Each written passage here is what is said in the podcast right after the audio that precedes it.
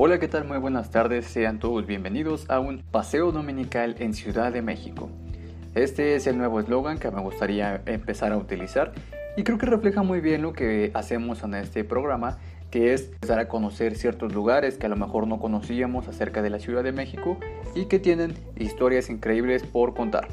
Y alguien ya se habrá dado cuenta, hace una referencia al paseo dominical al mural de Diego Rivera que se encuentra precisamente en el Museo Mural de Diego Rivera y que pues también tiene un punto muy estratégico en la ciudad. Tiene una historia además ese museo, entonces eh, me encanta, me encanta mucho la referencia que hace este título, este nuevo título, esta nueva entrada a ese, a ese mural, entonces creo que se quedará permanentemente. El día de hoy hablaremos acerca de sitios que más que ser lugares donde trascendieron cosas importantes, que, que obviamente las hay, obviamente las tienen, son lugares que recuerdan momentos importantes en la Ciudad de México. Estamos hablando de la Alameda de Tacubaya y también de la Plazuela Mártires de Tacubaya.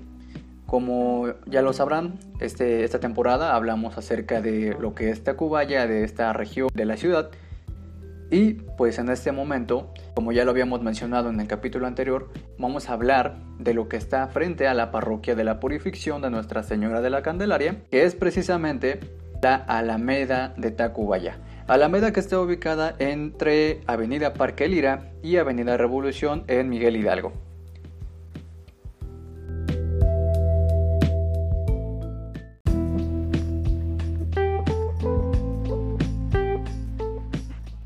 Ya lo mencionaba, estos son lugares que puedes visitar, pero que a lo mejor no tienen un gran atractivo. El verdadero secreto detrás de estos lugares es que hacen memoria a lo que recuerdan y pues que sin lugar a duda fue uno de los momentos más importantes dentro de nuestra ciudad. Empezaremos con la Alameda de Tacubaya. En la Alameda de Tacubaya se encuentra justo al centro el monumento a la Guerra de Reforma, junto a la Plaza Mártires de Tacubaya recuerda los eventos acontecidos en esta zona de la ciudad. Y para este momento es necesario que tú vayas atrás más de 150 años y te plantees una Ciudad de México en la que sus límites están encontrados a tres calles, cuatro calles máximo, más allá del Zócalo Capitalino. Esa era la Ciudad de México en ese momento. Cuatro o tres calles más, más lejanos al Zócalo Capitalino y todo lo demás constituía una serie de pueblos o de regiones alejadas de la Ciudad de México. Este es el caso de Tacubaya. Era un pueblito, un lugar como lo conocemos en algunos otros estados, a lo mejor cuando visitas tus abuelitos o vas de paseo familiar en vacaciones, eh, visitas un pueblo y ese pueblo tiene un mercado, una plaza, un palacio municipal. Es exactamente lo mismo que pasaba con Tacubaya. En este lugar encontramos la Alameda Tacubaya y frente a ella la parroquia de la Candelaria. Entonces hablemos acerca de la plaza. El monumento que se encuentra ahí fue fotografiado con una fecha aproximada de 1890 y de hecho esta fotografía que les menciono se encuentra en nuestro Instagram es guion bajo historia guion bajo en minúsculas y pueden visitarla. Es una, una fotografía de pues este monumento, es tiene una base circular, un pilar eh, en forma que termina en punta y pues es bastante sencillo, pero no por eso es increíblemente asombroso. Entonces, eh, la próxima vez que lo visites, ten en cuenta que ese, ese monumento lleva alrededor de 130 años en el mismo lugar. Entonces es fantástica la idea de que en el momento en el que tú pasas por ahí, contribuyes al registro de personas que, que visitaron este lugar y por qué no, tomarte una foto para recordarlo y decirle a tus hijos o a tus nietos que este lugar tiene tantos años de existencia. Entonces ese es lo, eso es lo bonito de este tipo de lugares eh, que tú puedes visitar y puedes recrear la historia a través de ellos. Entonces continuemos. En 1855 la revolución de Ayutla había derrocado a la dictadura de Antonio López de Santa Ana, y el nuevo régimen estaba a cargo de una ideología liberal que se vio expresado en el Congreso Constituyente y en la misma Constitución de 1857. Estas nuevas políticas buscaban terminar con la relación de iglesia-estado que existía en el país y serían el antecedente para movimientos muy violentos que se darían lugar en la Ciudad de México. La ciudad se dividiría en liberales, que buscaban defender la recién creada constitución, y conservadores, que buscaban proteger sus intereses y estarían eh, protegidos por el gobierno de Ignacio Comanfort. Bajo el gobierno de Ignacio Comanfort se levantaría el bando conservador con el llamado Plan de Tacubaya y que estaría a la cabeza de Félix Zuluaga, desconociendo la constitución y proponiendo un nuevo Congreso más acorde a los criterios conservadores. Por esta razón, se considera un autogolpe de Estado la respuesta que el presidente Comonfort da al acatar las exigencias del bando conservador y sería la razón también por la cual el Congreso Liberal lo destituiría y nombraría presidente provisional a Benito Juárez, quien sabemos tenía un alto carácter liberal. Durante la Guerra de Reforma, que dura tres años, de 1858 a 1861, se desarrolló el suceso histórico que, por su violencia y crueldad, la historia nacional registra como la muerte de los mártires de Tacubaya. Esta sucedió el 11 de abril de 1859. Tan solo cuatro días antes, es decir, el 7 de abril de 1859, el general Leonardo Márquez, que se ganaría el apodo de Tigre de Tacubaya por razones que descubriremos adelante, de carácter conservador, llegaría con sus tropas a la capital del país. Tres días después, a las 6 de la mañana, sale con el primer cuerpo de ejército por la garita de San Cosme y continúa por Popotla y Tacuba hasta llegar a la hacienda de los Morales. Continuando su marcha por la parte alta de las lomas, hasta llegar a la altura de Santa Fe, en cuyo momento entró por la Loma del Rey, directamente sobre Tacubaya. Entonces, recapitulemos un poco acerca de esto.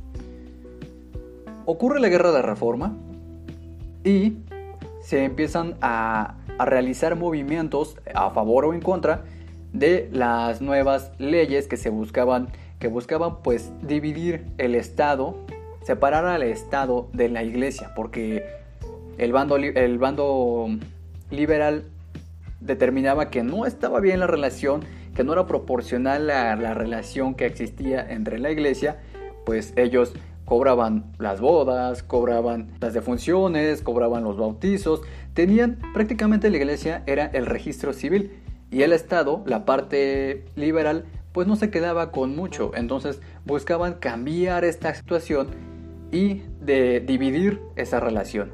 El bando conservador pues era parte de esos de esa parte religiosa en el país que mantenía una presencia muy fuerte y por lo tanto se sentían molestos, disgustados con las nuevas leyes que, buscaban pues separar esa relación. Leonardo Márquez era una de esas personas que defendía al bando conservador y llegaría a la Ciudad de México para actuar en contra del bando liberador. En la madrugada del 11 de abril, Márquez dispuso el ataque contra Tacubaya e inició una acción de guerra que resultó adversa a las fuerzas liberales. Tanto el bando liberador como el bando conservador terminaron con bajas muy grandes. Pero aún así se derrotó al general Santos de Gollado, que era pues el, el líder del bando liberal. Tras la victoria del bando conservador, el general Miguel Miramón, recién llegado a la ciudad, le ordena a Márquez el fusilamiento de los prisioneros caídos en batalla. Sin embargo, por la brutalidad con la que Márquez llevaría el fusilamiento de oficiales, jefes, doctores, personales o personas que no tenían postura en el conflicto y que simplemente iban transitando por ahí, y pues por lo tanto por el simple hecho de pasar por ahí fueron fusilados de manera muy violenta, Márquez se haría merecedor del apodo el Tigre de Tacubaya. Y este reconocimiento se le haría tanto a nivel nacional como en el extranjero. Esta noticia, esta, este, esta represión contra, repito, oficiales del, parte, del bando liberador, jefes, doctores extranjeros y personas que no tenían postura en el conflicto, personas fueron fusiladas en el momento y eh, por la manera en la que se llevó a cabo el fusilamiento, Márquez recibe el nombre, el apodo del Tigre de Tacubaya.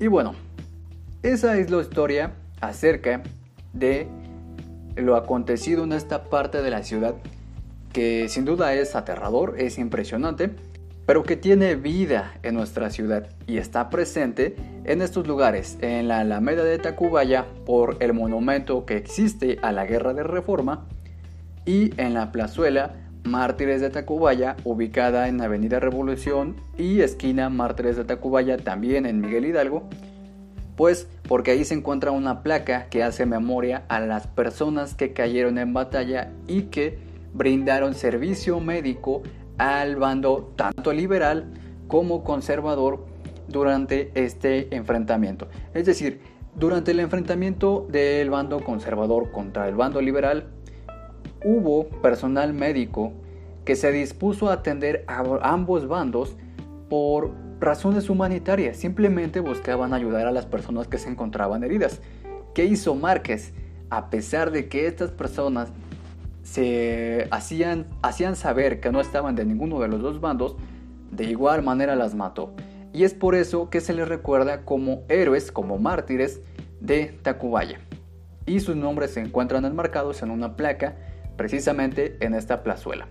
Así que esa es la razón por la que tal vez si te encuentras por ahí, deberías visitar tanto la Alameda de Tacubaya o la plazuela Mártires de Tacubaya.